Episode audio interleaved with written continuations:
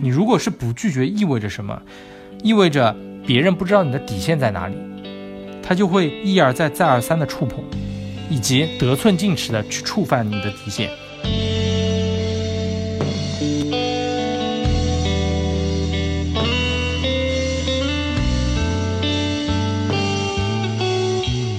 欢迎来到公路电波，我是主持人 C。 Hello，大家好，我是比约克。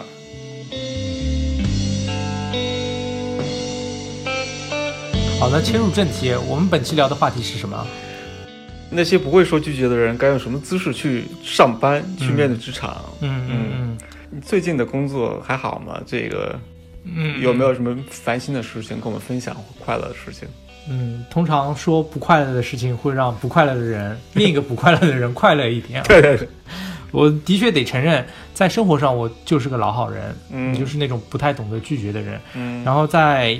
影射到职场，其实我在一开始也是一个不会 say no 的人，嗯但我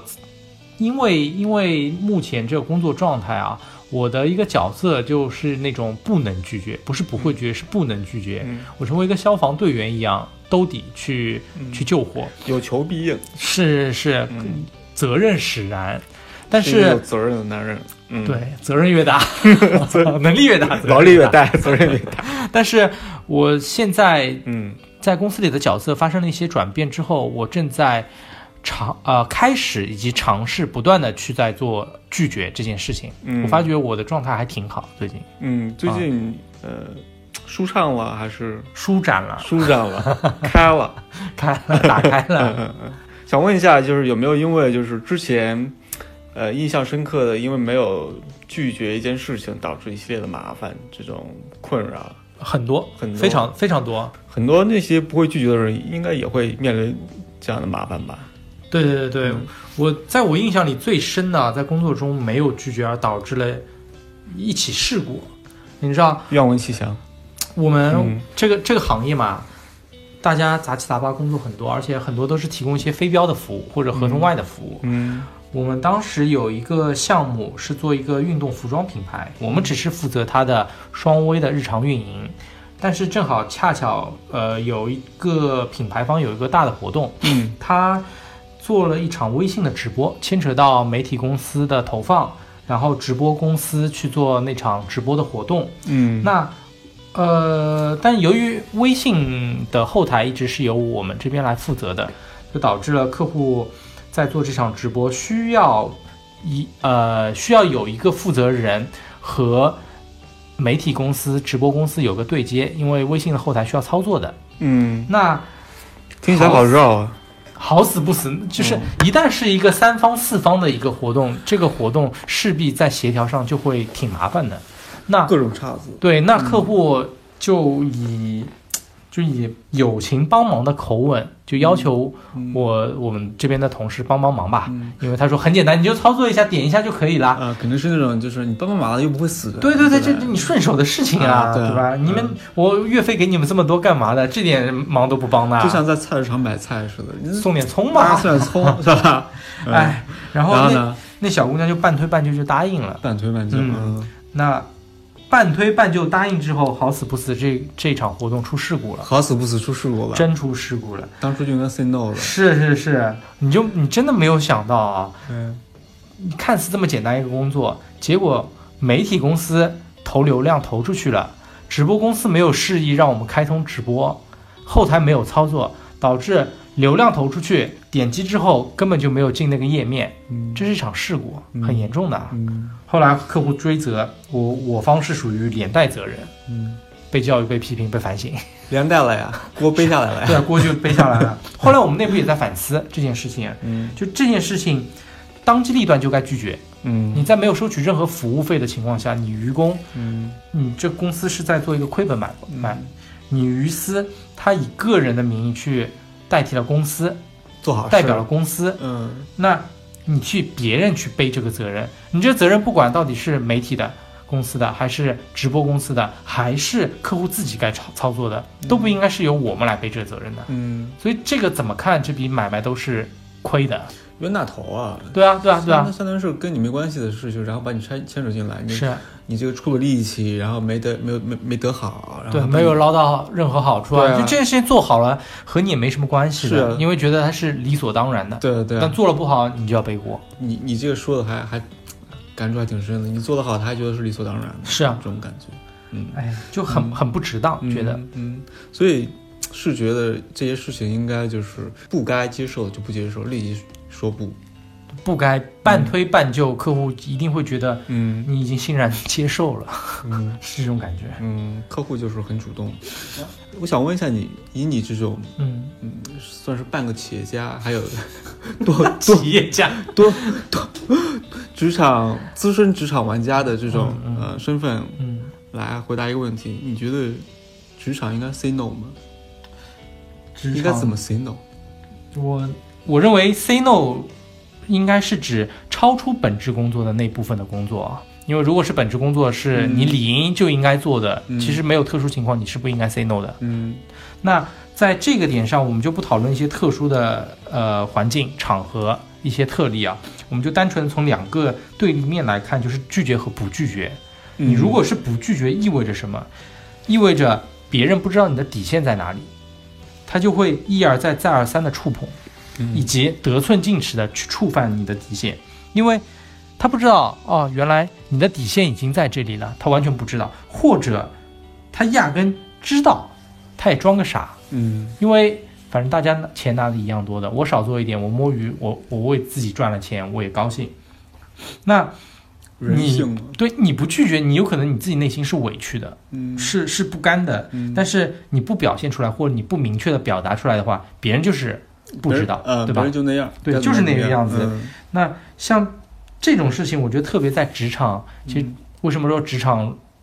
商场如战场嘛？嗯每个人其实都是为了自己的利益嘛，嗯就这种事情比比皆是的。嗯那我们再看拒绝意味着什么？拒绝意味着就是我不去承担你该承担的责任。每一项的工作其实都那个人要为自己的这项工作要承担背后的责任，他为什么推给你？嗯你一旦接了，意味着什么？意味着这件事情你办砸了，这就是你的问题，因为他当时已经交接让你来做了。嗯，就责任方已经变了，变对成由他变成你对了，所以大家应该各司其职，做好自己的本职工作，嗯这才是 我觉得这才是上道啊，是上策啊。是，当然，社会也是很复杂的。拒绝背后除了责任、承担责任，还有一层是丧失机会。社会上你是你是说我说，就是因为事情不可能撇得那么干净，每个人都会有自己的一些嗯主观的一些判断、主观的一些嗯倾倾向嘛。嗯你拒绝多了，嗯你就意味着有可能你会丧失一些机会。是的，是的，这要看你的眼力劲儿了。 就是你你这个东西，我拒绝或者说接受，能给我有什么机遇，有什么机会？呃，挺难拿捏的、啊这件是事情。眼力，之前有一件事情被顶上热搜的啊，是一个某银行的一个厦门的分行吧，好像是哦，厦门某银行，然后在北京的一个分行，嗯，他是当时一个新员工拒绝在酒桌上向领导敬酒，啊，然后副领导出来就扇他耳光，银行啊，银行这简直就是这个军队啊， 北京可以理解然后最后这件事情闹上热搜了，啊，闹上热搜之后，呃，该银行的总行就发出嗯公示说，对于这个领导和副领导一嗯个处罚的措施，扣奖金啊、绩效啊，什么什么什么。嗯呃，但是没有对这个员工后续有任何报道。但是你想一下，这个员工之后在这个行业，在这个银行里面的处境一定是很堪忧的。是啊，就是被领导扇耳光，然后你怎么混啊？你再想想，你还把这件事捅上去了，啊，是啊，你的领导、你的直属的领导处受处分了，嗯，他捅上去是发网上去的，对，发网上去啊啊啊，嗯捅上去啊。好像听说过这么一啊个事情。，嗯那你说他转岗，转岗他遇到新新的领导，新的领导又会怎么看他嗯呢？新的领导不敢惹他，对，但也不会再重用你吧？没错啊可，能，没错，所以嗯，挺堪忧的。是你你你如果想在事业上有更上一层楼的想法，那基本上在这个企，在这个银嗯行，嗯基本上就是没没没可能性不大了。所以有时候拒绝也是需要有拒绝的底气在那边的，嗯就是就是你是有真材实料，是你知道我不 care 丧失这样的机会，嗯因为不管怎样，机会还是会来找我，嗯因为我有足够的能力。嗯，就有些人他不敢拒绝，他是怕丧失一些机会，或者说像你说的，他没那个底气。对他对，，他需要这样的获得别人的一个喜喜欢，这种感觉，他需要这种感觉。呃，迎合可能在某种程度会让你保留一丝机会吧，嗯因为你你拒绝是百分之一百没有机会，嗯，但你迎合你有可能还会有一点点的机会。一切皆有可能，相信一切皆有可能。那你在职场拒绝吗？我在职场，我拒绝的还挺少的。为什么不拒 绝呢？嗯，很烦去沟，很害怕沟通，就是我我宁可多打两行字，我也不愿意多说一句话，这种感觉。因为我觉得沟通，我为什么要沟通？这沟通全都是你说的是鸡，我说的是鸭，咱们有什么好沟通的？我赶紧把字打给你就好了。想要什么我给你积就极好。代工， 积极面对工作。 所以我都是这这样这么一种态度。要给你自己打个广告嘛，找这样的 free 真的很省心。 对对对，节目最后面会留我的电话号码。 嗯，就是你一开始分享那个事情啊就是有一个直播事故那个，我觉得还是对我突然想到一个一个一个点，嗯就是说，呃，你是把这个工作的事情和你个人情感的事情有没有分开？你这个工作和私人感情混合到一起，比如说，我想和客户给客户帮一个忙，嗯在那边讨一个好名声，嗯啊，如果有责任的话，你可能要背这这这个东西。我我我怎么去选择？我选择去多多一点这个机会，还是去选择啊、不留余地的百分之百的拒绝？这还是嗯，啊挺考验职场人的。嗯、呃这个拿捏是挺难的，就是你从生意的角度可能。觉得我应该免费提供这样的服务，但是如果客户完全都没有意识到这本身就不应该是我方该承担的责任的时候，嗯他会得寸进尺。因为我遇到过太多这种事情了，嗯当然，你有可能在一开始义正言辞的就说了，这不是我，我就拒绝了，这不是我的工作。你要么额外给我相应的报酬，嗯我们公司才能接。嗯，那他可能会意识到，哦，这个事情超纲了。对、嗯我应该是付钱，嗯你不付钱，你为什么能够买到专业的服务呢？这是其实，哎，这个行业我觉得也是挺挺有意思的。我和其他行业的人聊过的，啊他们会问我一个问题，他说为什么没有合同你们在做事情？就很不可思议。其对实你放在对其他行业很不可思议对，的。其他行业的是你要方案可以啊，你签完合同以后我给你方案啊。是是是，好，你就算是要招标也没有问题啊，我按照你的要求，我给你标书之后的话，你开标以后才有后续的服务。嗯，这个行业就太多的是，先做着，我们先合做同着做对完了，或者中间再签。对对对，那你说该拒绝吗？嗯，所以就很含糊，就是说是一个，你拒绝就感觉在这个行业你不会做人的这么一个感觉，就是你不会搭事儿。啊我觉得职场，嗯，该 s- 该 say no 嘛，就是你不管最终说不说那个不字，你都要有这个说不字的这个底气，始终要在的。嗯你可以不说，你可以，嗯，别人让你做什么全盘接受，嗯这或许是出于你的利益，嗯啊，你不能失去，但但是不可以失去那个胆量的，不可以失去那、那个底气的。嗯，你讲这点很有意思啊，我之前和一个 planner 聊过的，嗯我跟那个 planner 私交挺好的，那当时。嗯然后呃，两个人畅所欲言，会会去聊一些可能思考后的一些问题嘛。嗯然后有一次在一个 brief meeting 上面，突然之间他开撕了，开撕对了，他撕我，万万没 想万到，万没有想 到自己人 撕我了，你知道吧？这个因为太戏剧了。因为可能这里边得跟听众解释一下，就是像就是我们这个行业，基本 account 跟呃我们 creative 和 planner 这种 team 都属于有一点点是对立面的，嗯对吧？因为我们是广告行业，就是我们是给就 account 这个职位是给另外两其他 team 是下 brief 的，告诉他们要工作了啊，怎么做啊，该做对什么吧？了对，什么时候要交的啊，嗯对对对敲敲警钟啊、嗯这种。然后因为当时是有点呃混淆的，是会把一有时候工作没有界限没有边界没有划划划分那么清楚嘛，嗯所以有一部分的。工作我是 brief 给了那个 planner，让他想一点点创意，然后他当场就开撕了。 就完完全没有想到一个 打了一个 措手不及被他撕 了。这不仅是会说 C 会说不，而且还专挑熟人说不。直接开直接是哇。然后，嗯就后后来呢？后来后来的确他说的就从逻辑上没有任何问题的，嗯嗯的确是不归他管的。嗯那我只能顺势说，对，这这不归你管，我刚说错了，我那就是啊啊，有有创意的小伙伴来 take 这这些工作吧。太嗯太想不到了啊，！后来后来会后我问他，我说你这唱的是哪一出？ 他说 他想尝试一下 say no。